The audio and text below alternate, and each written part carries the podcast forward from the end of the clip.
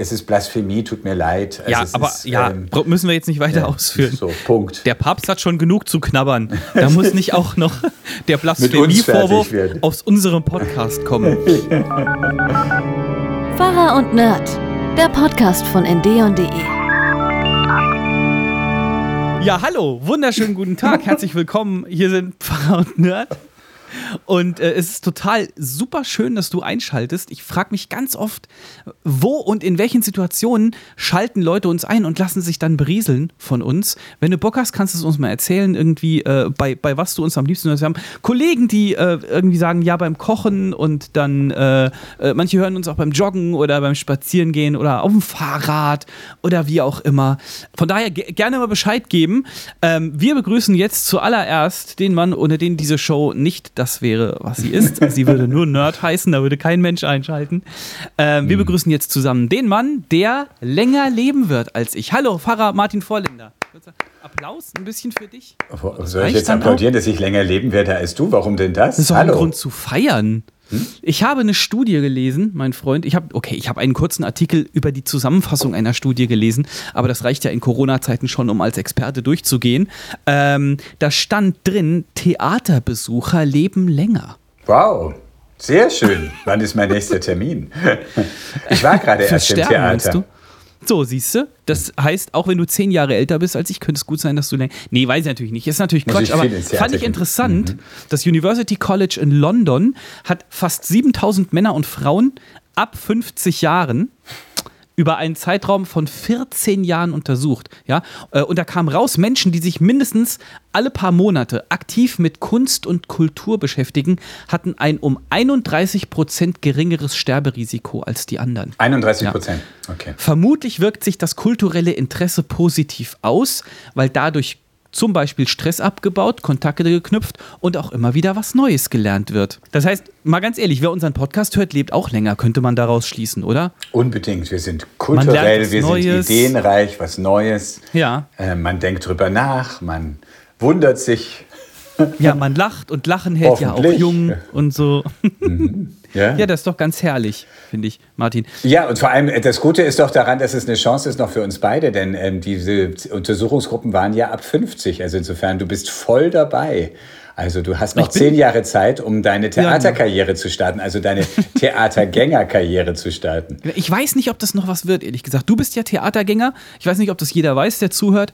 Äh, du hast ja, ihr habt ja so ein, so ein, so ein Abo auch, ne? Also wie so eine, so eine Dauerkarte. Ja, was im Stadion die Dauerkarte ist, im Theater das Abo. Äh, hast du dann auch so immer so einen festen Platz und so einen Fanschal und zündest mal so ein Bengalo an mittendrin? Oder wie Genau. muss man sich das vorstellen? Pöbel, die, die pöbelnde Person da hinten, das ist der Pfarrer. Ähm, wir haben feste Plätze mit Beinfreiheit. Allerdings waren wir neulich am Freitag außerhalb der Reihe, äh, hatten wir einen Extratermin ähm, und wir haben dann unsere beinfreien Plätze sofort vermisst. genau. Weil, weil, wart ihr woanders oder was? Ja, wir In einem anderen Theater. woanders. Nee, wir waren im selben Theater, aber hatten Warum habt ihr da nicht eure festen Plätze gehabt? Wenn man, Weil also wir nicht, wir ja- haben sonst immer einen Dienstagabendtermin und ähm, da waren wir. Und dann kannst du dir da die Plätze, äh, die sind dann fest. Die sind Aber wenn fest. du an einem anderen Tag gehst, sind sie nicht fest. Genau, wir haben, konnten an einem Dienstag nicht und konnten die Karten tauschen und der Tausch war viel eben jetzt auf eine Freitagsvorstellung Ach und so. ähm, da sitzt man halt dann, wo Platz ist. Genau, ja. Was wurde denn gespielt, damit ich drei Sekunden Interesse heucheln kann, bitte? Damit du drei Sekunden länger lebst, meinst du? Ich weiß nicht, ob es dir Spaß gemacht hat und es klingt jetzt schon wieder, du wirst jetzt sofort sagen, Klischee, Klischee. Victor und Victoria, kennst du das? Was? Das klingt ja total hetero, wie so Klischee, Klischee. Victor und Victor hätte ich jetzt gesagt, ach ja, der Martin mal wieder. Na, Victor und Victoria ist ein und dieselbe Person. Das ist eine Frau, die einen Mann spielt, der eine Frau spielt. Siehst du? Ja- Ich sah es kommen. Ich, ich mache mich nicht darüber lustig, ich finde das einfach witzig. Eine Frau, die einen Mann spielt, der eine Frau spielt. Mhm. Das ist ein Film von 1982 mit Judy Andrews. Das ist die Schauspielerin, die Mary Poppins gespielt hat. Hast du die vor Mhm. Augen? Also eine Engländerin. Das ist so eine Frau mit Schirm irgendwie, oder? Das war ich Mary Poppins, nicht so genau. Mhm. Und die Schauspielerin ist so, also da in dem Film ist sie so rothaarig und ähm, die spielt eben eine völlig äh, auf den Hut gekommene Sängerin in Paris, die nicht weiß, wie sie sich über Wasser halten soll, äh, die aber das hohe Guess singen kann, so dass Gläser zerspringen. Und ähm, äh, zusammen Was für eine tolle Eigenschaft. ich kann machen, dass Glas kaputt geht. Und da entsteht Wow. die Show-Idee, dass sie, also weil, als Frau ist sie nicht erfolgreich, aber wenn sie sozusagen die Illusion nähert, dass ähm, sie eigentlich ein Mann sei, der eine Frau spielt, Mhm. Das könnte der Knaller wer werden. Und so ist es dann auch. Also sie wird der Star von Paris. Also sie hat eine super Nummer, singt super. Mhm. Und zum Schluss nimmt sie ihren Kopfputz ab und hat eben kurze Haare und alle, das ganze Publikum bricht in Erstaunen aus. Das ist ja ein Mann. War Mhm. damals alles noch ein bisschen leichter, sozusagen. Also nicht 1982, sondern es soll in den 30er Jahren spielen. Es ist ursprünglich äh, Ja. Mhm. ein Uferfilm von 1933. Also äh, äh, eine alte Geschichte. Und damals, wenn du kurze Haare Ein hattest. Uferfilm. Ist das ein Film vom anderen Ufer? Ufer. Okay, also das haben wir gesehen, jetzt Schluss. Ist Ja, toll. und, also jetzt ganz ohne Spaß, die Story klingt tatsächlich ganz lustig, sag ich mal, oder ist es tragisch? nee, es ist, es ist, ähm, es, es wurde, daraus wurde auch ein Broadway-Musical. Und ähm, Okay. also es hat super Melodien. Ich, Das die- he heißt ja nicht, ob es lustig ist. Cats ist ja auch nicht lustig per se. Gibt es Musicals, die tragisch enden, überlege ich gerade? Romeo und Julia. Das kann, also, ist es auch ein Musical? Nee, glaube nicht. Mein Sparbuch ist aber auch kein Musical. Dein Sparbuch. Kennst du nicht den Witz, wo der Typ da äh, sitzt und. Oder wie ging der denn? Keine Ahnung, der Typ heult und der andere Typ fragt, äh, was ist denn los? Ah, ich habe ein Buch mit einem ganz schlimmen Ende gelesen. Ja, welches denn? ja, mein Sparbuch. Okay. Ne, ähm, Willkommen bei unserer 20 Jahre alte Witze-Show. Genau. Nein, es ist eine Komödie sozusagen. Es ist eine Verwechslungskomödie. Okay, eine Geschlechtsverwechslungskomödie, könnte man sagen. Ja, der eine Okay. Typ, das ist so ein Mafioso, Gangster, der verliebt sich in sie, aber ist total verwirrt, weil er sagt, ich kann mich doch nicht in einen Mann verliebt haben. Also es ist so ein bisschen. Ja, macht Sinn. Mhm. Das ist ja auch ist ja unnormal. Jetzt fangen wir nicht schon wieder damit an. Ich habe dir ja gesagt, dass du es klischee-mäßig finden würdest. ja, ja. Wunderbare Klischees, genau. Ja, Ähm, gut. Was Lief noch im? Staatstheater Mainz, wer es hören möchte. Man kann es. Es gibt, glaube ich, auch noch. Also es ist, ähm, es ist eine tolle Aufführung, macht Spaß. Tolle Melodien, sehr, unterhaltsam. Mhm. man- ein schöner Theaterabend und man lebt länger. Ich wollte es gerade sagen. Und äh, das steht bestimmt so auch in der Werbung. Kommen Sie und leben Sie länger. Mir geht es schon so, dass solche Sachen, also äh, wir sprachen ja schon hier darüber, einfach so, dass, dass es sind einfach so die, die Highlights, irgendwie was Besonderes zu machen. Das, ich weiß das nach wie vor sehr, sehr zu schätzen, weil ich es äh, ob der ganzen Lockdowns nicht selbstverständlich finde. Und von so einem Abend zehre ich dann auch einfach wieder mal so, ähm, ah, da war, da war, sind wir ausgegangen, vorher waren wir essen und ähm, ja, das hat einfach was, was lange noch nachleuchtet. Vielleicht wäre das mal was, was ich auch mal ausprobieren sollte. Oder wir, also ich, sag ich also meine Frau und ich. Hier was vornehmen, irgendwie so irgendwie. Heute, heute früh habe ich zu meinem ja, Mann. mal was machen. Mal was machen, ja. Heute früh habe ich zu meinem Mann gemacht, lass uns doch heute Abend was Schönes machen, weil ich irgendwie dachte, äh, irgendwie. Und es kam dann tatsächlich, die Kurznachricht kam, ich mache Spaghetti Bolognese. Du so, nein, was Schönes. Nein, ich liebe Spaghetti Bolognese. Aber äh, das ist auch irgendwie, ich meine, das ist ja total einfach, aber nur einfach irgendwie sowas zu sagen, sich auf was freuen zu können und zu sagen, ähm, ja, das steht noch bevor, was Schönes. Boah. Kann sowas so sein oder was Hatte anderes? ich gestern. Hatte ich gestern. Bruder, wir hatten gestern Kindergeburtstag zu Hm? Ah, Hause. stimmt. Und wieder die alte Diskussion, äh, welche positiven Seiten hat Corona potenziell? Die positive Seite bei Corona war, dass wir die letzten zwei Jahre keinen Kindergeburtstag feiern mussten. Oh, ich weiß, das, ist, das klingt hart, aber Alle viele, Eltern viele wissen, Eltern du sprichst. werden mir zustimmen, Hm. dass das nicht so easy ist. Und das funktioniert dann auch immer alles. Und wir waren auch kreativ in der Vorbereitung und so. Und ohne mich jetzt hier selber loben zu wollen, äh, meine Frau hat danach auch gesagt, das funktioniert, wenn ich eine Horde kleine Jungs vor mir habe, ähm, dass ich die dann motiviere und dass ich ein Spiel erkläre und wir machen das jetzt so. Ja, ja, genau. Das kann ich und dann mir vorstellen. zu ihr, zu ihr gesagt, es, es heißt halt nicht, dass ich das wahnsinnig gerne mache, aber als ich mit Radiogeschichten, also als, als Redakteur, als Volontär und so angefangen habe, ähm, da musste ich mir auch immer anhören, wenn ich eine Reportage gemacht habe, bei der Kinder zugegen waren, da ist immer was Gutes bei rausgekommen, weil ich dann halt die Interaktion in dem Moment kriege ich hin. Das heißt aber leider nicht, dass ich es gerne mache. So, so. ungefähr, weißt du. Also, also ich mache Du hast das also äh, gelogen den ganzen Tag gestern mein, über. Kann man so sagen, so, so wie Viktor und Viktoria. Du hast vorgespielt, dass du Spaß hättest und in Wirklichkeit hast du dir nur gedacht, wann sind die Schratzen weg? Innerlich war ich tot. mein Bruder schrieb auch, Hurra, Kindergeburtstag. mm, ja. Ist immer ein bisschen schwierig. Und worauf wollte ich hinaus genau? Und ich habe, äh, dann, dann waren wir so kurz vor Ende und dann noch die, müssen danach noch die Kinder ins Bett gebracht werden und alles aufräumen und Lirum Larum. Ich gesagt äh, zu meiner Frau, ich freue mich so dermaßen gleich auf dem Sofa mit dir rumzuhängen und eine oder zwei Folgen Serie zu gucken. Und das haben wir dann auch gemacht. Ich habe so uns danach aufs Sofa gelegt und uns High Five gegeben und dann so richtig, oh.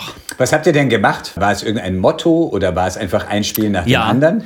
Das Motto war Brawl Stars, Martin.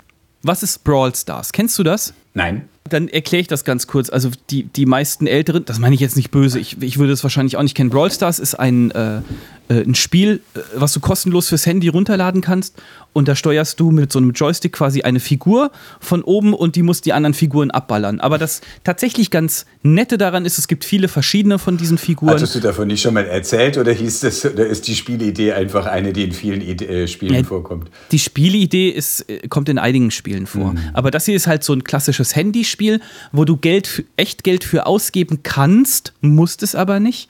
Und du kriegst dann Belohnungen, wenn du Matches gewinnst. Die Figuren spielen sich alle äh, unterschiedlich und du kannst es halt auch im Team zusammen mit Freunden gegen andere spielen. Also letzten Endes hast du da eine Arena vor dir, es gibt verschiedene Spielmodi und wer die anderen zuerst abgeballert hat, hat gewonnen. Es ist, es ist ein ganz nettes Spiel und wenn ich im Alter von meinem älteren Sohn wäre, äh, dann, dann, dann hätte ich das auch mega geil gefunden damals, ganz ohne Also ihr Frage. habt die, die, die Kinder sich gegenseitig abballern lassen. Darf ich das zusammenfassen? Und nicht am Handy, sondern in real. Darfst du so zusammenfassen? Das war aber nicht so. Nee, ich habe mir halt so ein paar, so ein paar Spiele dann dazu ausgedacht. Man abstrahiert dann so im Sinne von, Jungs, ihr wollt eine Brawl Stars Party, also was müssen alle Brawler gut können? Sie müssen natürlich schnell sein. Und dann haben wir ein Wettrennen draußen gemacht und haben auch eine Runde Fußball gespielt und dann haben wir gesagt, wir Brawler müssen auch gut im Team zusammenarbeiten. Und dann haben wir zum Beispiel dieses Spiel gemacht hier mit, äh, hat mir ein äh, Freund empfohlen, ähm, alle Kinder stehen auf einer Wolldecke äh, mit Socken und dann müssen sie es schaffen, ohne dass einer die Decke verlässt, müssen sie es schaffen, die Decke komplett rumzudrehen. Weißt du? Solche Geschichten halt. Und abends gab es Kartoffelbrei und Fischstäbchen und Spinat und Lirum Larum. Und es ist auch echt ganz schön. Ich dramatisiere das jetzt ein Wie bisschen. lange Aber letzten Von Endes 14 Uhr bis 18 Uhr, oder? Nur, nur von, äh, das ging nur so von 15 Uhr bis äh, äh, 19 Uhr rum. Oh, ungefähr. okay. Muss man schon. Aber danach bist du auch echt Mhm. Oberkante Unterlippe. Ich weiß nicht mehr, wie war das früher? War das früher nicht so, dass irgendwie, dass so eine Party, so ein, so ein Kindergeburtstag, so man ist dann nach der Schule hin und das ging dann schon so bis abends, oder? Also brutal lang war das. Habe ich irgendwie so im Kopf, aber vielleicht ist da die Erinner- Erinnerung auch verzerrt. Also ich habe so im Kopf auch so 15 Uhr oder so, dass es begonnen hat und irgendwie halt den Nachmittag war. Und äh, meine Mutter hat sich da echt auch immer ähnlich reingehängt, so wie du das jetzt geschildert hast. Also sie hat nicht, wir, wir schießen uns gegenseitig ab, Spiele gemacht, eine lustige Vorstellung im Zusammenhang mit meiner Mutter. Haben wir auch nicht. Die hat, äh, die hat dann so Sachen, aber auch so Spiele. Man nennt es ja eine Spielekette, was ihr gemacht habt. Man schafft ein Überthema und unter dieses Thema subsumiert So man verschiedene andere Spiele, die eigentlich verstecken sind, laufen sind und so weiter. Aber sie haben halt sozusagen, sie werden in den Plot eingepasst, genau. Und, Ja. Und äh, meine Mutter, humanistisch, kulturell beflissen, wie sie ist, die, da, wir haben halt dann so irgendwie altes Rom gespielt und es ging darum, wer wird Kaiser und Kaiserin und da konnte man halt dann Punkte sammeln. Bei diesen verschiedenen anderen Spielen, die dieselben waren, wie du sie jetzt geschildert hast, hat man eben Punkte und zum Schluss wurde, Wer ist Christ, wer ist Löwe? es ging dann um Augustus und Livia, Kaiser Augustus so. und seine Frau Livia. Dein Geburtstag hatte nämlich das Motto spätrömische Dekadenz. Ja, genau. Habt ihr auch am Tisch gelegen dann, wie der, der Römer an sich das gemacht hat? Ja, so tatsächlich Triclinia haben wir aufgestellt. Was ist das? Das sind diese Liegen, auf die man sich dann bettet. so, Also okay. so bis man, man- man bekam mit Bettlaken Togen umgewunden und so. Cool. Du kannst halt auch bei, gerade was Kindergeburtstage angeht, kannst du halt auch unendlich viel Geld ausgeben einfach und äh, damit jeder Gast sich vor Ort noch verkleiden kann und Also unendlich viel Geld. Weißt du, also sie hat, das war jetzt nicht aufwendig, es waren wirklich einfach Bettlaken. Aber das, das Nee, Aufwendige, ja, ja. War, das Aber Aufwendige heute- war, die Spielidee zu haben und das so zu gestalten, dass, es, ähm, dass, dass Ja, man sich was vorstellen kann. Dass, die, dass es jetzt nicht nur, wir stellen uns nur was vor, sondern dass es ein bisschen anschaulich wird. Das ist auch eine Begabung, ja. Und ich finde es dann auch geil, wie die Kinder so drauf einsteigen. Wir hatten auch ein Spiel mit Schießen, also mit so einer Nerf, mit so einer Pla Plastikpistole halt, wo so Pfeile rauskommen, ihr kennt die wahrscheinlich. Und dann damit auf Dosen, auf leere Dosen schießen und es scheppert, wenn die runterfallen. gut, und so, da sind die Jungs, wenn du da ein bisschen. Ja, Dosen werfen, genau, nur mit Schießen. Wenn, wenn du dann so ein bisschen Wettkampfcharakter reinbringst, dann sind die Jungs da auch Feuer und Flamme, obwohl die alle eine Nerf zu Hause haben und, und da eigentlich auch ähm, äh, sich, äh, sich zu Hause mit verlustieren könnten. Sag mal, war das bei dir früher auch schon so? Weil ich konnte mich dann nicht mehr so richtig dran erinnern, ähm, dass jeder Gast auch noch was mit nach Hause bekommen hat. Also in unserem Fall, oder wie das heute ist, so eine Tüte voller Süßigkeiten. Also ich meine, dadurch, dass es ja auch immer irgendwie sozusagen so unter einem Motto war, man zum Schluss, also gab es schon irgendwie, doch, es gab irgendwie für jeden dann Preise. Ich glaube jetzt nicht ganze Tüten mit Süßigkeiten, aber irgendwie Preise wurden vergeben und natürlich irgendwie so, dass jeder letztlich was bekommen hat. Ja, so war es bei uns halt auch jetzt. Also, äh, beziehungsweise es ist mittlerweile Usus und als wir angefangen haben, vor einigen Jahren Kindergeburtstage, äh, also diesmal in der Ausrichterrolle zu sein, äh, war ich dann so ein bisschen überrascht im Sinne von, was? Wir müssen jetzt auch noch was kaufen für alle Kinder. Insofern ist der Satz, das Leben ist kein Kindergeburtstag. Äh, Genau. Sagen nämlich sagen Eltern sofort, na hoffentlich nicht.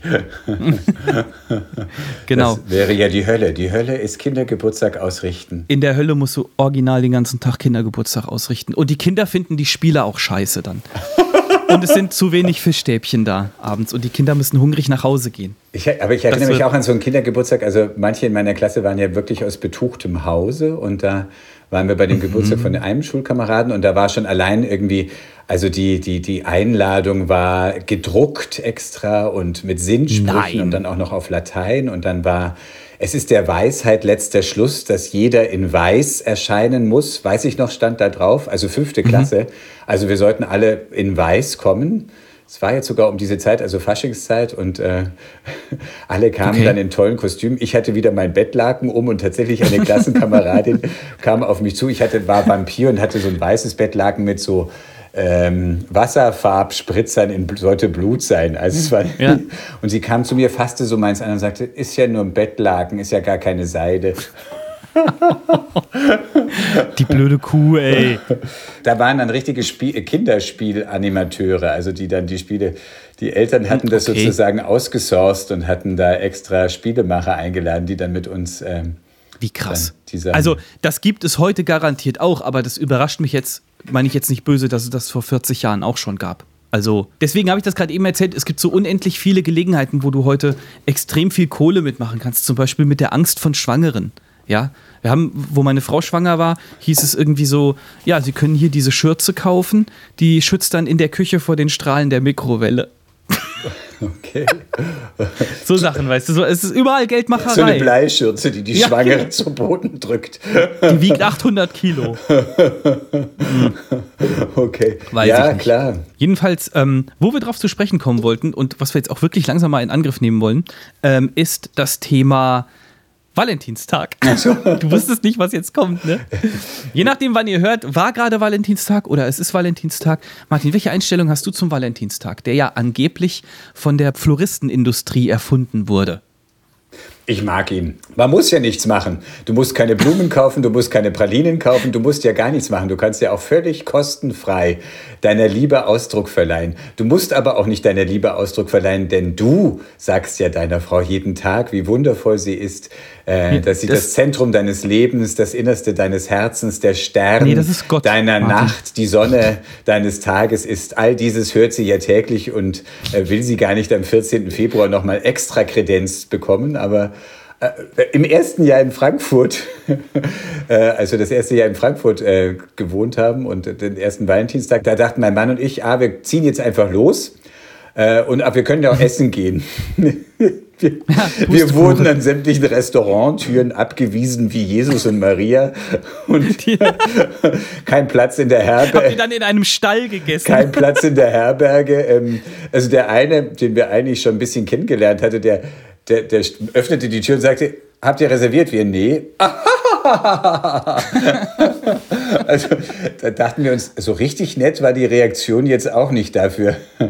so viel zum Thema Tag der Liebe. In einem Lokal bekamen wir dann noch irgendwie einen Katzentisch und dann dachten wir, okay, wir lernen spontan kann man am 14. Februar nicht ähm, essen gehen in Frankfurt. Ja. Oder einfach mal zu Hause Spaghetti Bolognese machen. Ja, das, das machen wir ja heute vor dem Valentinstag. Ja, mhm. aber was du, was du einfach gerade eben gesagt hast, so im Sinne von, ja, du sagst deiner Frau ja jeden Tag, dass du sie liebst und so weiter. Das ist ehrlich gesagt dann auch meine Einstellung. Ich finde das so, das ist so, dass der, der, der Hass, den ich da empfinde, geht in die gleiche Richtung wie der bei Muttertag. Ja, also ich, mhm. äh, wenn ich meine Mutter nie anrufe, sondern nur am Muttertag und wenn ich meiner Frau nie deutlich mache durch Worte und Taten, dass ich sie liebe, dann kann ich sie mir am Muttertag slash Valentinstag auch in die Haare schmieren.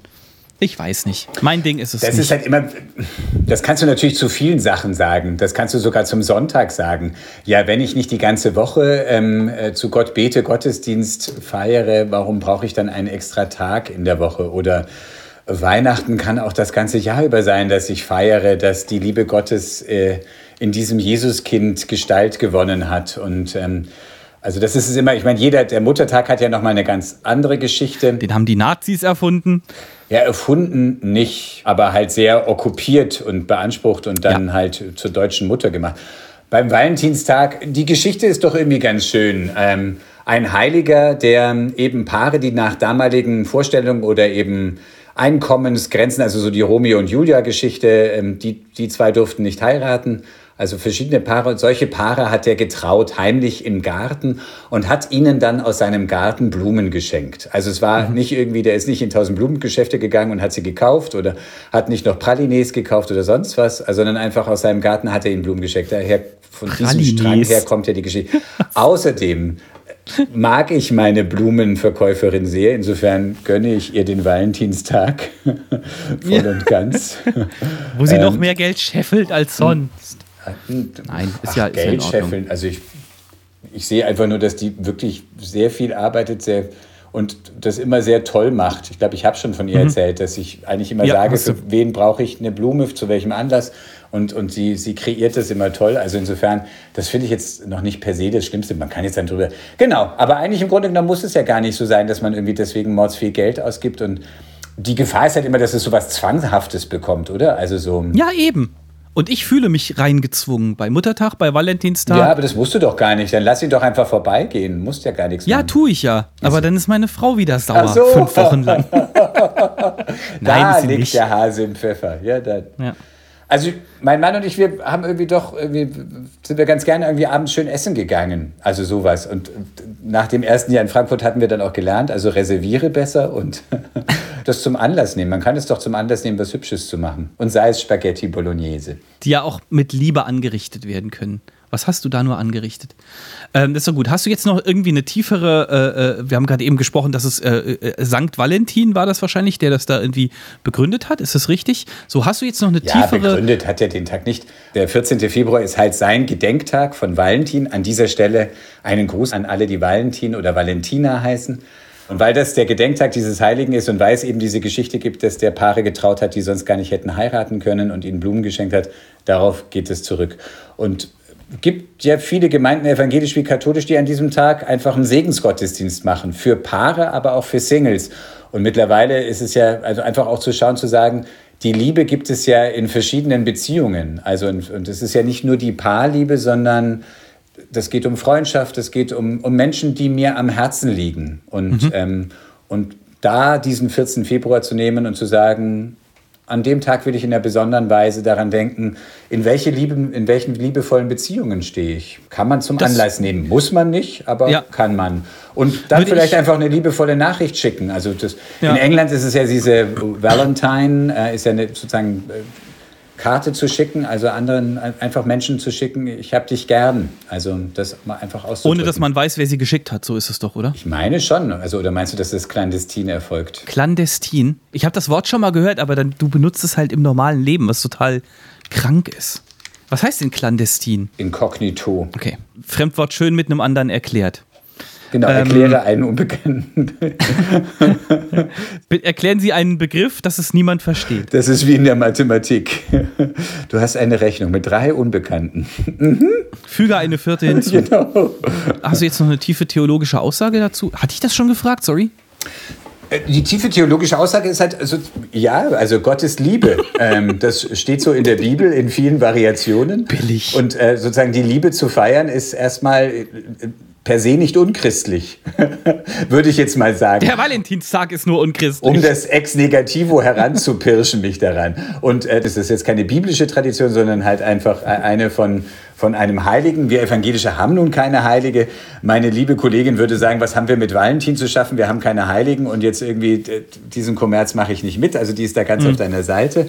Ähm, aber zu sagen, in welchen liebevollen Beziehungen stehe ich und wie lebe ich selber liebevoll, ist jetzt per se erstmal auch ein, ein Impetus, ein Anstoß, den man nehmen kann und den man auch mit ähm, christlichen, christlichen Gedanken und in ein großes Stück Weltliteratur ist aus der Bibel 1. Korinther 13 das hohe Lied der Liebe. Wenn ich mit Menschen und mit Engelzungen redete und hätte der Liebe nichts, so wäre ich ein tönendes Erz oder eine klingende Schelle. Und endet dann damit, so bleiben Glaube, Hoffnung, Liebe, diese drei, aber die Liebe ist die größte unter ihnen. Also da wird die Liebe gefeiert in allen Varianten. Mhm. Ich, ja, ich finde das immer wieder erstaunlich. Das hört man so oft, aber irgendwie, also diesen Text, bei vielen Hochzeiten wird er gelesen. Mhm. Ich kann mich da nie dran satt hören, weil da schon auch eigentlich einige Klöpse zur Liebe drin stehen, die erstmal herausfordern. Also so ein Vers wie, mhm. die Liebe erträgt alles, sie glaubt alles, sie duldet alles. Sie hält alles aus und einem Stand. Da könnte man auch sagen, schön blöd, treu doof. Aber der Hintergrund dieses Hohen Liedes ist ja, dass sozusagen Jesus so eine Liebe gelebt hat, die alles ertragen hat, bis hin eben, dass Jesus sich hat verspotten lassen, verhaften lassen, ans Kreuz schlagen lassen. Das ist sozusagen eine Theologie, eine Erklärung dafür, wie Jesus gelebt hat, nämlich bis ans Äußerste gegangen ist, aus Liebe. Es ist lange her, aber ich habe auch mal eine Predigt gehalten und da ging es auch um diese Verse. Und äh, da habe ich erzählt, das klingt jetzt so, wie es stimmt natürlich nicht, aber ich habe es mal erzählt. Nee, es stimmt natürlich, dass die, ähm, dieses, die Liebe glaubt alles und die Liebe ist geduldig und freundlich und so, was du gerade eben auch gesagt hast, dass das viele Paare immer als Trauspruch nehmen. Also, wie du eben gesagt hast, man kennt das aus Trau predigten, aber dass das mit der, mit der Liebe in der Ehe eigentlich gar nicht so direkt was zu tun hat, sondern dass es sich da eher um eine Beschreibung der Agape, also der Liebe untereinander, also auch, auch den Leuten gegenüber, mit denen ich nicht verheiratet bin, zu tun hat. Würden Sie zustimmen, Herr Theologe? Ja, also ich glaube, es schwingen die verschiedenen Facetten von Liebe mit in diesem hohen Lied der Liebe und eben aber auch die Liebe Gottes, die Jesus Christus gelebt hat. Also was Paulus da geschrieben hat, dass er damit beschreibt, wie Jesus gelebt hat und warum, äh, warum er Gottes Sohn ist und warum er Gottes Liebe gelebt hat und verkörpert hat. Mhm. Das ist ein Aspekt, aber eben auch die Agape, wie du sagst, eben die liebevollen Beziehungen, äh, in denen mhm. man immer steht ich finde das Erstaunliche daran, an diesem Hund der Liebe, dass es eben nicht Haiti-Tai ist. Es ist nicht irgendwie so, äh, alles, wenn du liebst, dann ist alles äh, ganz einfach, sondern die Liebe mutet sich ja ganz schön viel zu. Also zum Beispiel, sie rechnet das Böse nicht ja. zu. Finde ich für Freundschaften genauso wie für die Paarbeziehung, dass man dem anderen nicht ewig alles hinterherträgt. Ehrlich gesagt, ich muss jetzt dabei lachen, weil ich mache das schon immer ganz gerne. Und ähm, ah. In unserer Ehe heißt dann immer, immer dieses Tit for Tat. Ja, du hast aber auch und. Ähm, Auge um Auge und so. Ja. Das heißt, du bist so ein Elefant dann. Du, so, du, du vergibst es vielleicht, aber du vergisst ich es nicht. Ich bin ja nicht nachtragend, aber das habe ich mir gemerkt. ich bin ja nicht nachtragend, aber. Also, das finde ich irgendwie so, diesen, den anderen nicht festzulegen, auf was mal war, sondern das ist. Also, ich finde, wenn man liebt, und das finde ich auch in Freundschaften, da lernt man sich ja schon sehr gut kennen, sowohl sich selbst als auch den anderen. Und da gibt es dann auch immer den Punkt, ich muss auch Freunde, Freundinnen ertragen in der Art und Weise, wie sie sind. Da weiß ich, damit geht mir der oder die total auf die Nerven. Aber es ist halt mhm. einfach mein Freund. Und mhm. so ist er oder sie halt. Oder? Kennst du das? Ja, natürlich. Also bei, bei Freunden äh, sieht man über Eigenschaften hinweg, die einen nerven, aber gleichzeitig zeichnet das halt dann auch eben eine Freundschaft aus, dass man dem oder der dann auch sagen kann, hör jetzt auf mich zu nerven damit. Oder warum machst du das immer? Also das, ich glaube, es ist ja auch ein, ein, Zeichen von Freundschaft oder von einer guten Beziehung, dass man sich streiten kann, ohne dass das jetzt irgendwie die Beziehung in Frage stellt oder das Verhältnis. Ja, und dazu gehört durchaus auch, dass ich jemanden liebevoll auf was hinweisen kann, was mir vielleicht total auf die Eier geht. Oder im Sinne von, du, du bist gerade, äh, du bist mir gerade überhaupt keine Hilfe mit deiner, mit deiner destruktiven Art und so, ja. Also, dass ich sowas auch Menschen sagen kann. Das ist, das ist auch ein Teil einer funktionierenden und guten Beziehung. Genauso wie äh, jetzt ein, ein Level höher. Äh, ich bin mit meiner Frau verheiratet. Das bedeutet, ich darf sie auch kritisieren und darf auch wissen, wenn sie mich kritisiert, bedeutet das nicht, dass sie direkt die Beziehung in Frage stellt, sondern dann sagt sie, hör mal, ähm, das und das tut mir nicht gut, wenn du das machst, beziehungsweise das tut uns nicht gut oder so. Also das ist so ein bisschen diese Liebe, die alles erträgt, sage ich mal. Ich glaube, man kann es halt so lesen, die Liebe erträgt alles. Das bedeutet nicht, dass die Liebe permanent nur die andere Backe auch noch hinhält. Sondern ähm, die, die, die Liebe hört, wie das Martin gerade pantomimisch sehr schön vormacht, aber ihr könnt es nicht sehen, ähm, sondern die Liebe äh, hört nicht gleich auf, wenn mal was ist, das bedeutet das, glaube ich, so ein bisschen. Ja, weißt du? und äh, in der Liebe, also in der Liebesbeziehung, in der Paarbeziehung, aber genauso in Freundschaft, kann es ja trotzdem dann mhm. auch mal den Punkt geben, wo das Spitz auf Knopf steht. Also wo dann doch mal auch die Frage im Raum steht, äh, puh, äh, ist unsere Freundschaft oder ist unsere Liebesbeziehung an ein Ende geraten oder ans Ende geraten? das sind schon schreckliche Momente. Also so. Äh ja, aber die werden ja meistens nicht so offen ausgesprochen dann. Ich weiß, was du meinst. Also, dass man sich bei Beziehungen, ob das jetzt eine romantische Beziehung war oder eine Freundschaft, dass man sich irgendwann fragt, ist das eine Beziehung, die ich in meinem Leben noch haben will oder nicht?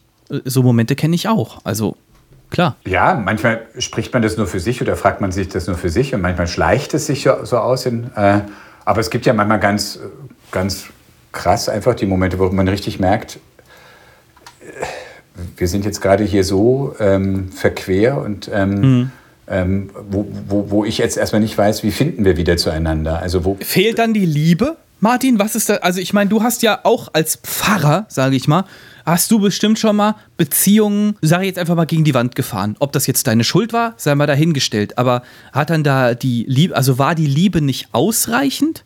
Oder so. Du meinst jetzt Liebesbeziehungen ja, oder was? Oder? Nee, ich meine so normale, äh, auch Freundschaften. auch Freundschaften, die zu Ende gegangen sind oder so. Also ich meine, äh, es steht doch auch irgendwo in der Bibel, dass wir, soweit es an uns liegt, mit allen Menschen Frieden halten sollen. Aber wir wissen alle, das klappt auch nicht immer, zum Beispiel. Da kommt es dann vielleicht auch darauf an, wie du in Frieden auch voneinander scheiden kannst. Also ob, ähm, also Frieden mhm. halten kann ja auch sein, dass ich halt nicht in Feindschaft von jemandem also sozusagen den dann nur als Hassfigur habe. Aber es gibt schon Menschen, wo ich weiß, wenn ich die sehe, dann ähm, erstarre ich erstmal, die will ich erstmal nicht wiedersehen oder, oder einfach. Wenn ich die sehe, gucke ich wieder weg. ich kenne sie vom Wegschauen. ähm,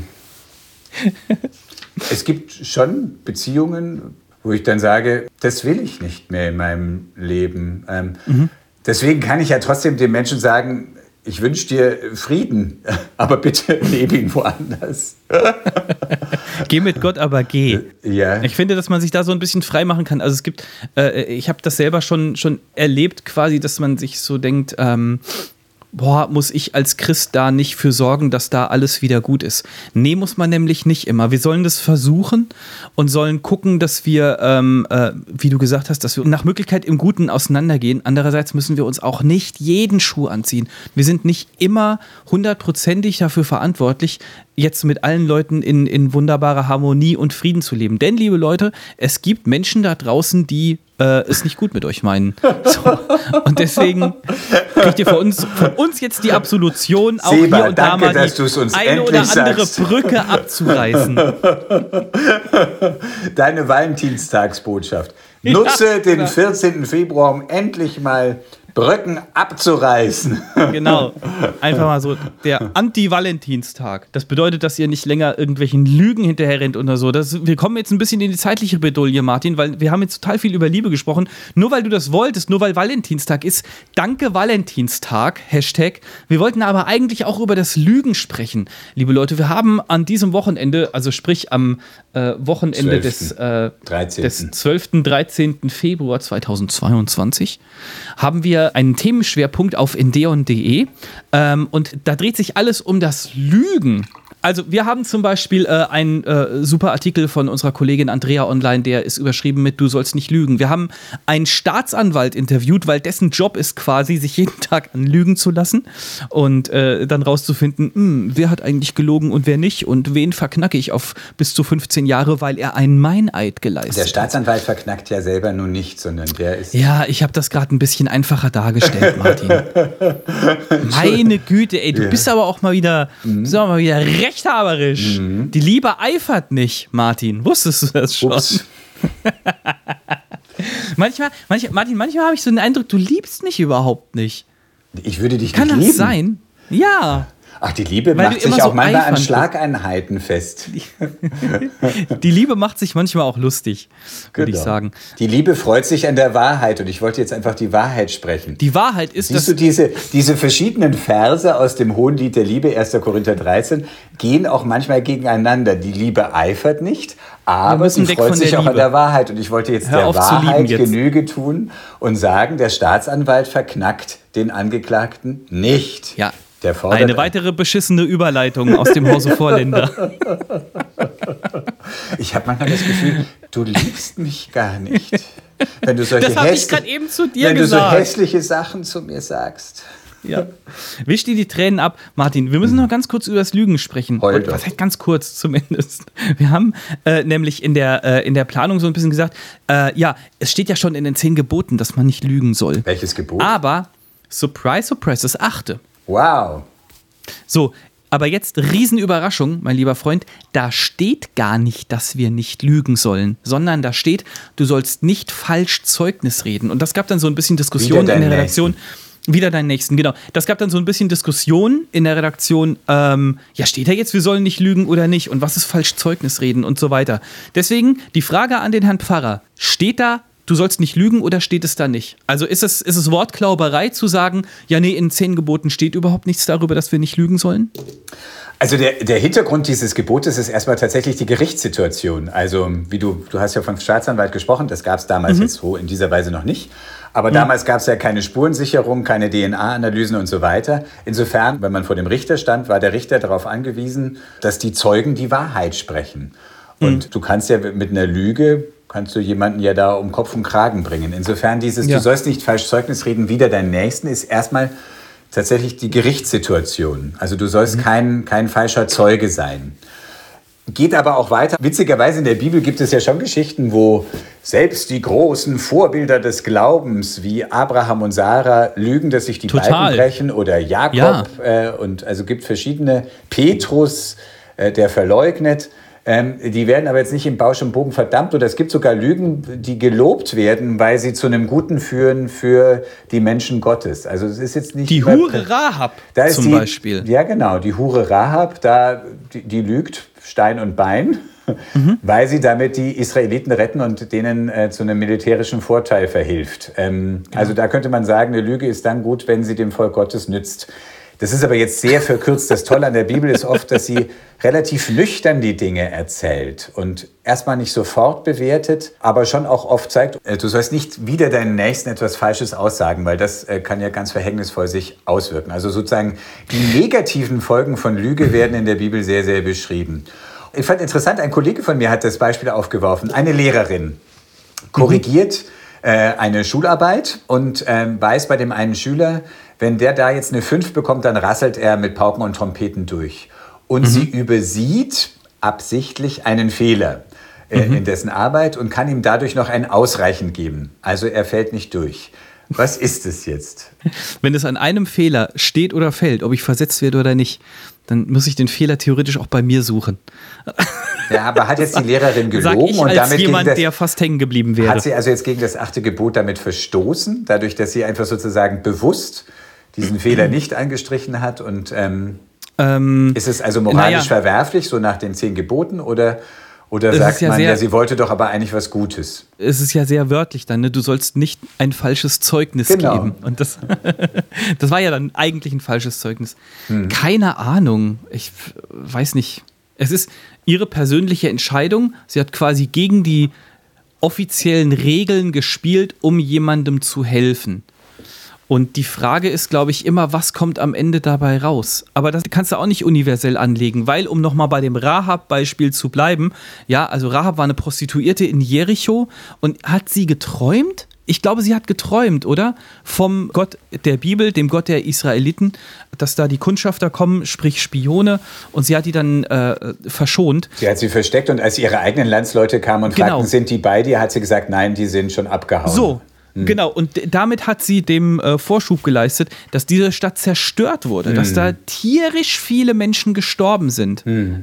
Ja, also ich meine, das ist jetzt wieder mal so eine alte Testamentgeschichte, ganz, ganz furchtbar und so. Ähm, Vorsicht, Antijudaismus, mein Lieber. Es, ach du Scheiße. Mhm. So, Schnitt. Es ist eben nicht so, dass man, ähm, dass man sagen kann, äh, ja, wenn halt was Gutes dabei rauskommt, dann, äh, dann lügst du halt. Da war so ja Immanuel Kant ganz strikt. Der hat gesagt, nein, ähm, es darf niemals darum gehen, dass irgendeine Lüge oder was ich sage, einer guten Absicht dient und dann sei das gerechtfertigt. Also dass das mhm. Ziel gut ist und der Zweck heiligt die Mittel. Sondern er hat ganz strikt gesagt, es muss die Pflicht gelten, du sagst immer nur die Wahrheit. Und er hatte sogar das zugespitzte Beispiel, äh, du stehst vor einem Haus und siehst, wie ein Mörder sein Opfer verfolgt und das Opfer rennt raus und läuft nach rechts mhm. und um sich zu verstecken, in Sicherheit zu bringen. Und der Mörder kommt raus und fragt dich, hast du gesehen, wo der hingelaufen ist? Mhm. Und? Was sagst du? Naja, wenn ich Kant folge, muss ich wohl die Wahrheit sagen. Genau. Und Kant hat es sogar dann durchgespielt und hat dann gesagt, weil du weißt ja nicht, wie es ausgeht. Wenn du lügst und sagst, nein, der ist nach links gelaufen, kann es ja sein, dass mittlerweile der, derjenige, der wegläuft, schon wieder eine andere Richtung eingeschlagen hat und genau durch deine Aussage läuft er seinem Mörder ins Messer. Also du hast die Zukunft sowieso nicht in der Hand.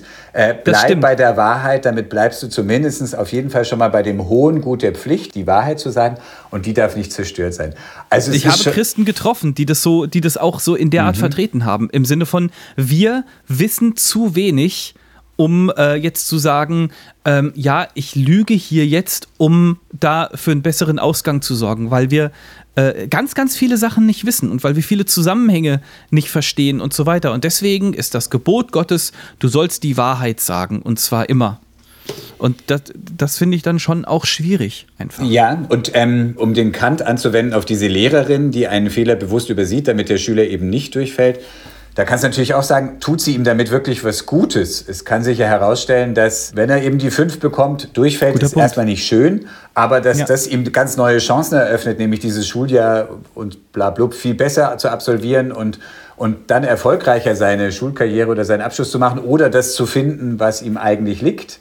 Äh, anstatt irgendwie sich weiter durchzuschleppen und eigentlich immer nur Niederlage nach Niederlage einzustecken. Also könnte man auch so argumentieren. Hat sie ihm wirklich was Gutes getan? Und wie ist es mit jemand anderen, ähm, der vielleicht auch gerne irgendwie ge gehabt hätte, dass er einen Fehler besehen bekommen hat? Also lauter solche Sachen hängen daran. Ich, ich finde schon sehr, also mein Vater nennt mich liebevoll Wahrheitsfanatiker.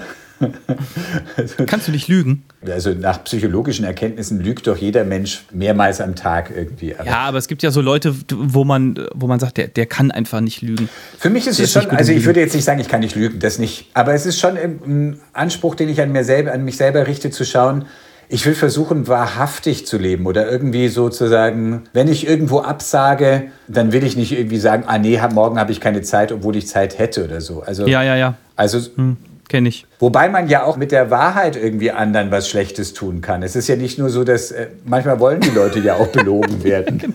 ich, ich, kann morgen nicht, weil ich habe keinen Bock auf dich. Du musst auch nicht jedem Menschen jede Wahrheit ins Gesicht klatschen.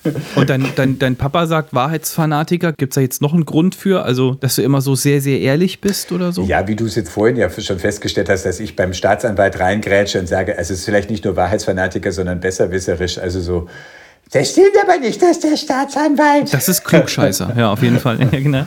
Wie hältst du es denn damit? Mal Gegenfrage. Wie, wie, wie hältst du es denn? Mit Lügen? Mhm. Ich lüge nicht. ich lasse das einfach. Alle Kreter lügen, ich bin ein Kreter. Ähm, wie hältst du es mit Lügen? Das ist mal wieder eine sehr, sehr weit gefragt, äh, gefragte Faste, äh, gefasste Frage, Herr Pfarrer. Ich bin ähm, auch absolut dagegen, Leuten, wenn auch relativ offensichtliche Wahrheiten, so ins Gesicht zu klatschen. Das mag ich nicht. Das finde ich auch extrem unangenehm. Ich, ich sage ja auch nicht meinem Kind, wenn es was gemalt hat, sage ich ja nicht, oh, man sieht, dass es ein Kind gemalt hat. Das ist ja furchtbar. Das sind ja nur ein paar Striche, Kind. Und seit wann hat die Sonne ein Gesicht? So, weißt du. Kennst du das? Das war ein, äh, ein, ein ganz alter Comedy-Track von Mundstuhl. So, der, also so im Sinne von, also noch mit etwas derberen Worten, aber so im Sinne von, Papa, ich habe ein Bild gemalt, das ist unser Haus und das ist die Sonne. Und dann sagt der Vater halt, seit wann hat die Sonne ein Gesicht? und klatscht dem Kind. Das ist vielleicht ein bisschen zu viel der Wahrheit. Ist, genau, das ist dann eigentlich ein bisschen zu viel der Wahrheit und also ich mag es auch nicht, wenn, wenn Leute durch eine Wahrheit, sage ich mal, bloßgestellt werden oder irgendwie sowas. Das ist was, das geht mir total gegen den Strich, das mag ich nicht. Also so, so unangenehme Situationen, wo dann, wo dann irgendwie so Mhm. rauskommt, dass jemand gelogen hat und so. Aber ich weiß nicht, ob das jetzt 100% deine Frage beantwortet. Also es gibt schon einige Hinweise sozusagen. Also doch, ja. Wie- vor allem stehe ich ja wieder schön blöd da, als jemand, der so, so halb gelogen hat, zumindest als er geblitzt wurde äh, und ge gesagt hat, ja, ich gebe jetzt erstmal nicht zu. Apropos, wie ging es aus? Also damals. äh. Aber jetzt gerade. Damals, ja. Äh, 30 Euro. 30 Euro, äh, man hat aber nicht gesehen, dass ich auf dem Foto, also wenn man ganz genau hinguckt. Übrigens, Leute, wenn ihr den Blitzerbescheid kriegt, könnt ihr euch mittlerweile, zumindest ist es bei uns so, äh, könnt ihr euch einloggen äh, äh, auf diese Internetseite, die dann da angegeben ist und dann kriegt ihr das Blitzerfoto nochmal in einer viel höheren Auflösung. Könnt ihr euch speichern. Kleiner Tipp am Rande. Toll. Wie komme ich an Fotos von mir? genau. Kostet nur 30 Euro, je nachdem, wie schnell ihr seid. Und man hat auf dem Foto, wenn man ganz genau hinguckt und wenn man es weiß, sieht man, dass ich das Handy am Ohr hatte.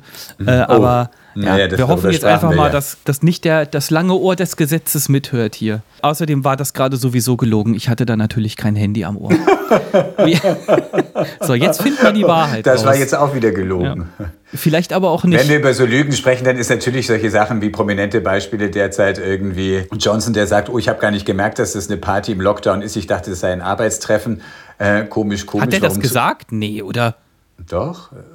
Ehrlich, das hat er Ja, mhm. gesagt?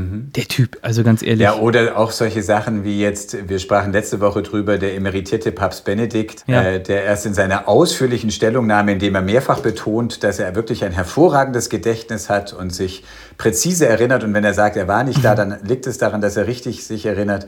Und hinterher wird, ist halt sehr klar, er war doch bei dieser einen entscheidenden Sitzung dabei und dann heißt es im Nachhinein, ja, es war ein redaktioneller, ein redaktionelles Versehen und das könne man ja entschulden. Glaube ich ihm auch. Ja, das sind halt sozusagen so Formulierungen, wie man, wie man versucht, dann rauszukommen. Und, Das ähm, ist natürlich total blöd. Ja, das schmerzt irgendwie. Klar, wie soll er da rauskommen? Was hätte er sagen sollen? Hätte er sagen sollen, ich habe, ich habe gelogen, dass sich die Balken biegen? Oder keine Ahnung. Das kann er halt nicht bringen. Kann er nicht bringen. Er ist doch unfehlbar. Ja, weißt du, was ich jetzt gelesen habe? Die Unfehlbarkeit äh, ist ganz oft missinterpretiert. Das bedeutet gar nicht, dass äh, der Immerwährend. Papst immer Recht hat, Nee. sondern das bedeutet, dass er immer das letzte Wort hat. Wenn irgendwo eine Streitigkeit ist, im Sinne von, äh, äh, so ist das gemeint, dass äh, die, die, die Unfehlbarkeit des Papstes bedeutet, äh, finale Entscheidungen werden von ihm getroffen. So. Naja, es, wenn er ex cathedra spricht, so heißt es. Also wenn er sich auf den Petrusstuhl setzt und verkündet, so ist das jetzt. Und äh, die, diese Unfehlbarkeit gibt es tatsächlich erst dogmatisiert seit 1871. Papst Pius, oder? War der das? Hm, Ich meine, ja, äh, das müsste ich jetzt auch. Wenn es euch interessiert, prüft es nochmal nach. Müsste ich jetzt lügen, dass ich sage, ja. Ähm, da müsste ich jetzt lügen. müsste ich jetzt lügen, das sofort zu bestätigen. Guck mal derweil nach. Das ist übrigens ein Konzil, das nie zu Ende ging, weil ähm, der noch. Krieg ausbrach zwischen Deutschland und Frankreich. Und deswegen konnte das Konzil gar nicht richtig beendet werden. Aber die Unfehlbarkeit haben sie beschlossen. Die hat sich schon länger angebahnt. Es gab diesen Spruch Roma locuta causa finita. Rom hat gesprochen, die Sache ist beendet. Das meint das, was du sagtest. Also wenn der Papst gesprochen hat, dann ist jede Streitigkeit zu Ende. Aber das, Das ist nicht elterliche Genau, sozusagen. aber das ist Ja. nicht, das ist sozusagen gar nicht so der Gedanke, dass alles, was der Papst sagt, immer unfehlbar ist, sondern nur, wenn er sich sozusagen da auf seinen Petrusstuhl setzt und äh, der Stellvertreter Christi auf Erden ist, dann ist er unfehlbar. Was ich in sich auch eine Anmaßung finde, weil jeder Mensch kann irren, auch wenn er sich auf irgendwelche Stühle setzt. Also insofern, ich verstehe das überhaupt nicht, wie man das durchgehen lässt. Ich finde das einfach, es entspricht nicht der menschlichen Erfahrung und es ist, es ist Blasphemie, tut mir leid. Also es ist, ähm, Ja, aber ja, müssen wir jetzt nicht weiter ausführen. so, der Papst Punkt. hat schon genug zu knabbern. Da muss nicht auch noch der Blasphemie-Vorwurf aus unserem Podcast kommen. Ja. Komm, So. äh, ich glaube, dass wir, äh, jetzt haben wir genug geliebt, Genau. genug gelogen und so weiter. Lass uns mal noch ein paar Fragen abfrühstücken, oder? ja, die Fragen an dich und du darfst nicht lügen. Das entscheide ich.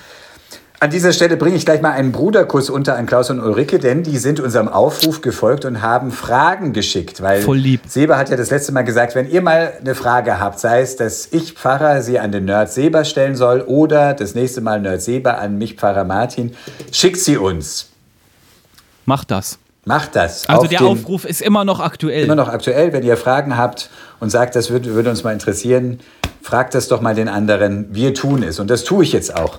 Gibt es eine Peinlichkeit, die du schon mal so aus Versehen an die falsche Person geschickt hast? Also als E-Mail oder als äh, WhatsApp-Nachricht oder also auf irgendeinem der digitalen Kanäle, wo du äh, sozusagen auf Senden geschickt, geschaltet hattest und dann mehr feststelltest, oh Gott, Boah, lass mich mal überlegen. Das ist eine, das ist eine sehr gute Frage. Das ist eine Geschichte, ich weiß nicht, musst du mir gleich erzählen, ob wir die drin lassen. Ähm, äh, es kam ein Anruf ins Büro und wurde an mich weitergeleitet und ich habe dann im Display äh, die Nummer von einem Kollegen gesehen ähm, und bin dann ans Telefon gegangen und habe gesagt, Hitler?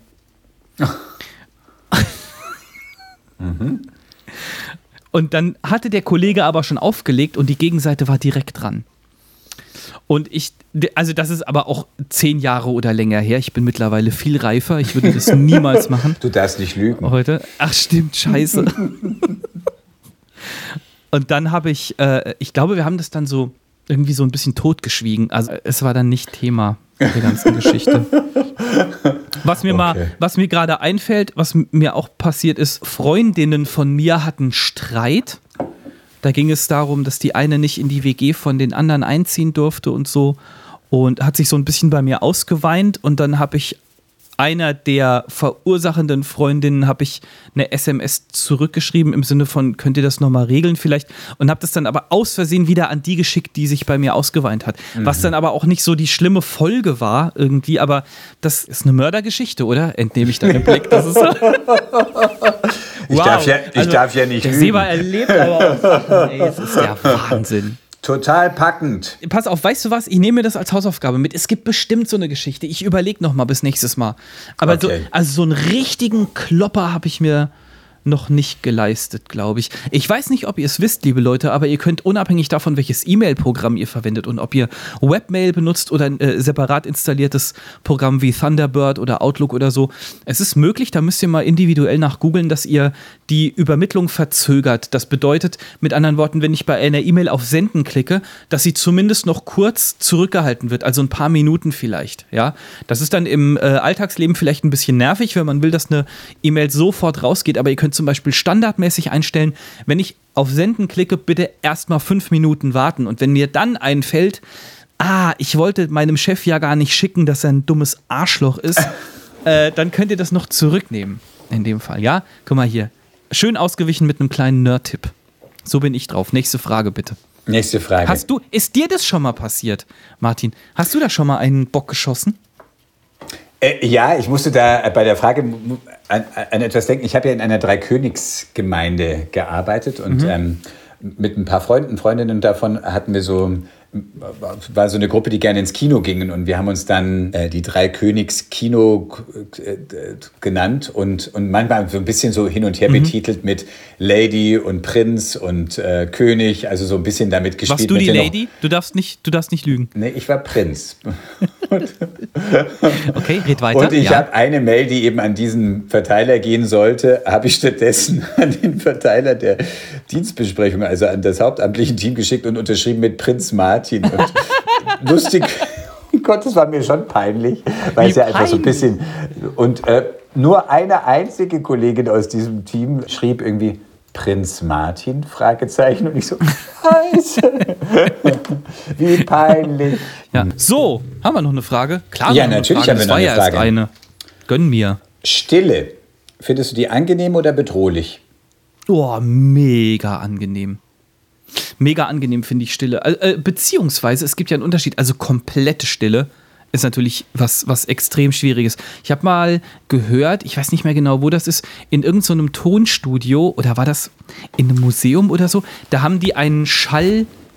Iso, nee, einen, Sch- ich weiß nicht, wie man das nennt. Er ist nicht schallisoliert. Totalen Einen Schallschlucker. totalen Schall. Du, Man geht da irgendwie in so eine Schnecke, kann man reingehen. Und wenn man da drin steht, dann wird jeglicher Schall geschluckt. Das heißt, du stehst in kompletter Stille. Müsste ich jetzt nochmal verifizieren.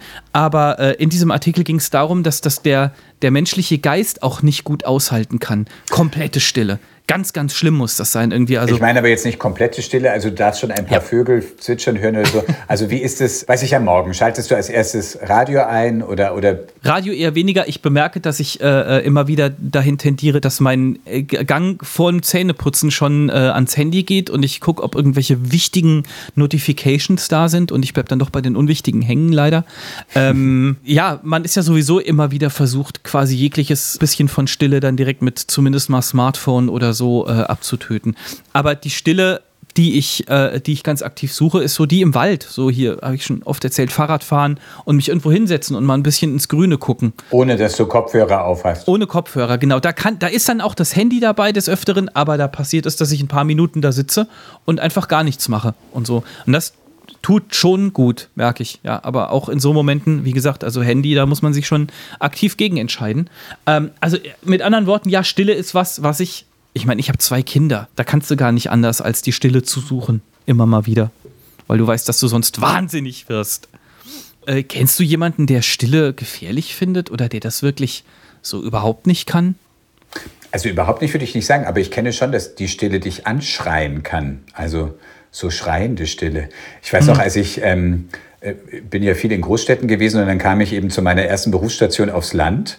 Und da war ich am Anfang total irritiert davon, dass die Nacht so still ist. Und äh, äh, konnte ich vor lauter Stille irgendwie manchmal nicht schlafen, weil ich so diese beruhigende Geräuschkulisse mir fehlte. Und äh, Das kennst du dann, Rauschen. wenn Katzen in der Nacht schreien, da dachte ich, ein Kind wird abgestochen. Und, Hatten wir äh, schon mal. Das ist hat- das Allerkrasseste. Genau. Das ist so Also das- Katzenjammer, alter Schwede. Das ist, das ist eines. Ähm, und dann jetzt schon hier auch in den zwei Jahren seit Pandemie, ähm, da ich ja hier auch äh, Homeoffice auf dem Land, da habe ich das schon auch kennengelernt, so mit, dass dir Stille auch auf Dauer, dass es dir zu still, also dass es mir zu still werden kann. Also dass ich, Verstehe ich. Ähm, so dass ich es einfach vermisse, Getriebe, Menschen, so. Weißt du, was ich total mag, ist ähm, im Bett liegen und ganz weit entfernt die Autobahn rauschen hören. Und das finde ich ganz hervorragend. Ich freue mich auch darauf, wenn es nicht mehr so kalt ist, dass man nachts das Fenster wieder aufmachen kann. Mhm. Weil dann hört man auch die Autobahn wieder. Ja gut, Autobahnlärm, da wäre ich sogar vielleicht, weiß ich jetzt, ja, ähm, äh, Autobahnlärm. Kein Lärm. Es ist wirklich kein Lärm, sondern es ist nur so ein, so ein fernes Rauschen. Mit ein bisschen Fantasie ist es Meeresrauschen, aber Ich denke auch immer, wenn ich an der Autobahn fahre und äh, dein Ortsschild, äh, dann denke ich, ah, nochmal richtig aufs Gas getreten. Ma- Macht mir eher Sorgen, warum fährst du so oft mitten in der Nacht dann scheinbar über die Autobahn? Ist egal. ich habe keine Uhrzeit gesagt. Ähm, so Stadtlärm generell finde ich irgendwie ein so, ähm, das ist so für mich so ein Grundgeräusch von. Ähm, ja, manchmal morgens denke ich dann auch so, irgendwie lasse ich jetzt vielleicht das Radio auch einfach erstmal aus und ähm, wie ist es dann? Aber wo ich dann merke, ich finde es dann manchmal auch witzig, dass ich zum Beispiel im Bad beim Duschen dann doch irgendwie das Radio laufen lasse, obwohl ich ja irgendwie das Einzelne, ich habe meistens ja einen Nachrichtensender drin, von daher äh, jetzt die einzelnen Nachrichtenbeiträge höre ich ja gar nicht so richtig gut. Aber es gibt einem Ja. irgendwie das Gefühl, nicht allein zu sein, beispielsweise. Aber vielleicht ist es auch Ah, so eine okay. Situation, wo du die du gar nicht so kennst, weil du es genießt, wenn du mal allein für dich bist und eben nicht irgendwie die halbe Nee, Familie ist- um dich herum turnt. Ja, ja, genau. Das, Mhm. ist, äh, das ist auf jeden Fall ein Punkt. Und ich glaube auch, dass der Erfolg, den Radio immer noch hat, ist, dass total viele Menschen alleine sind. Ansonsten. Ja. Also, äh, äh, das führt jetzt zu weit, das auszuführen. Und was ich gerade noch loswerden wollte, äh, dass es auch äh, so Soundgeneratoren im Internet gibt, ne, ähm, äh, mit denen du zum Beispiel so eine Café-Atmosphäre oder eine Bücherei-Atmosphäre oder alles Mögliche kannst du dir auch somit ganz Ja, aber schnell da schaffst du dir ja dann auch plötzlich wieder Geräusche herbei, sozusagen. Ja, aber es ist kein, aber es ist eben nur so ein, nur so ein Grundrauschen, weißt du? Ja, ja. Ich glaube, das ist der Unterschied zwischen. Stille und Ruhe. Also Stille muss nicht per se Ruhe bedeuten, sondern es gibt auch eine Stille, die ist eisig oder die ist eben schreiend oder die auch bedrückt. Also, ja. Das ist die Stille, die ich hier immer rausschneide, die zwischen uns herrscht, wo ihr nie was von mitkriegt. Auch wenn wir länger überlegen. Muss ich jetzt echt mal so Confession Time? Ist wirklich so. Wenn wir hier länger an einer Frage überlegen oder so, ich schneide das auch eiskalt raus. Wir sind überhaupt nicht so schlagfertig, wie das hier immer den Eindruck macht. Wollte ich mir nur mal eben von der Seele reden. Heute ist wirklich die Stunde der Wahrheit. Ja, wir sind ja jetzt dabei, nicht zu lügen. Also, Gut. in Wirklichkeit stammeln wir uns einen ab hier. Gerade Martin bringt drei Worte in Eben. der Stunde raus. Du sollst nicht lügen. Ja, ja, scheiße.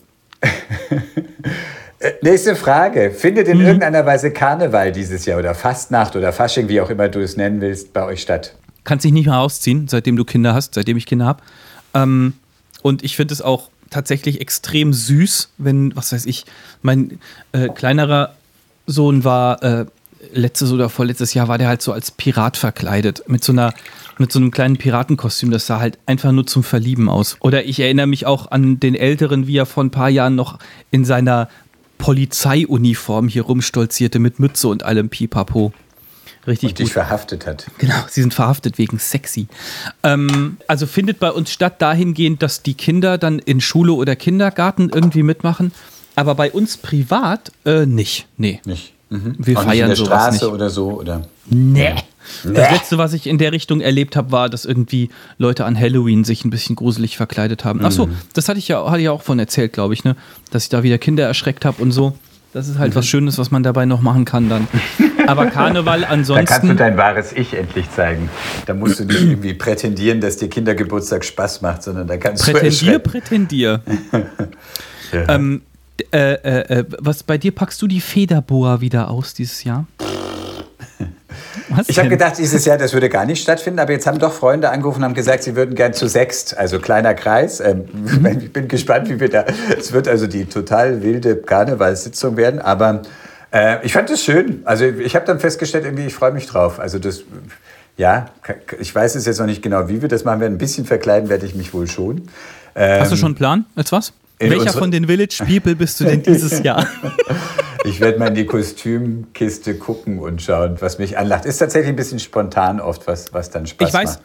Ich weiß, dass du, dass du in diesem Verkleidungsgame viel mehr drin bist als ich, aber. Das ist ähm, eine ist totale Laune-Sache. Es gab auch schon Jahre, wo ich gar nichts gemacht habe. Und dann ja, ja, war es irgendwie so, dass ich dass wir eigentlich so in der Stimmung waren, machen wir, machen wir nicht. Und dann habe ich mal angefangen und habe die, die Faschingskiste geholt und dann war irgendwie alles ausgebreitet und die verschiedenen Kostüme durchprobiert und dann plötzlich war der Spaß da. Oft fand ich oft dieses Verkleiden vorher war viel lustiger und mhm. am besten ist ja, wenn die Leute dich nicht erkennen und äh, das ist natürlich dann äh, der richtige Spaß. Genau, mhm. also so und wie, wie viele neue Kostüme kaufst du im Jahr? Gar nicht. Das ist alles gesammelt über Jahre und. Äh, Ach, da äh, kommt gar nichts Neues dazu. Nicht unbedingt, wenn nicht irgendwie was in die Hände fällt.